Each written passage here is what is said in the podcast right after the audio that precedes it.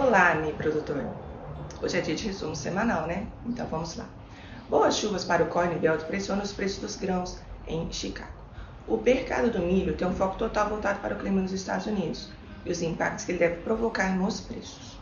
As importações de milho transgênico dos Estados Unidos serão permitidas a partir dia 1 de julho. Entretanto, o custo da importação é um problema para esse tipo de comercialização. As exportações de milho já na Argentina, na safra 2021, devem somar 33 milhões de toneladas, volume 9% menor que a safra passada, de acordo com a Bolsa de Cereais de Buenos Aires.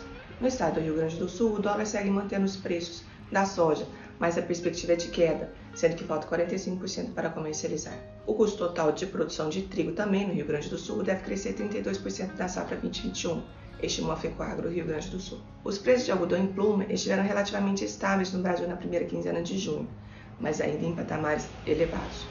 O custo de produção de leite tem alta de quase 3%.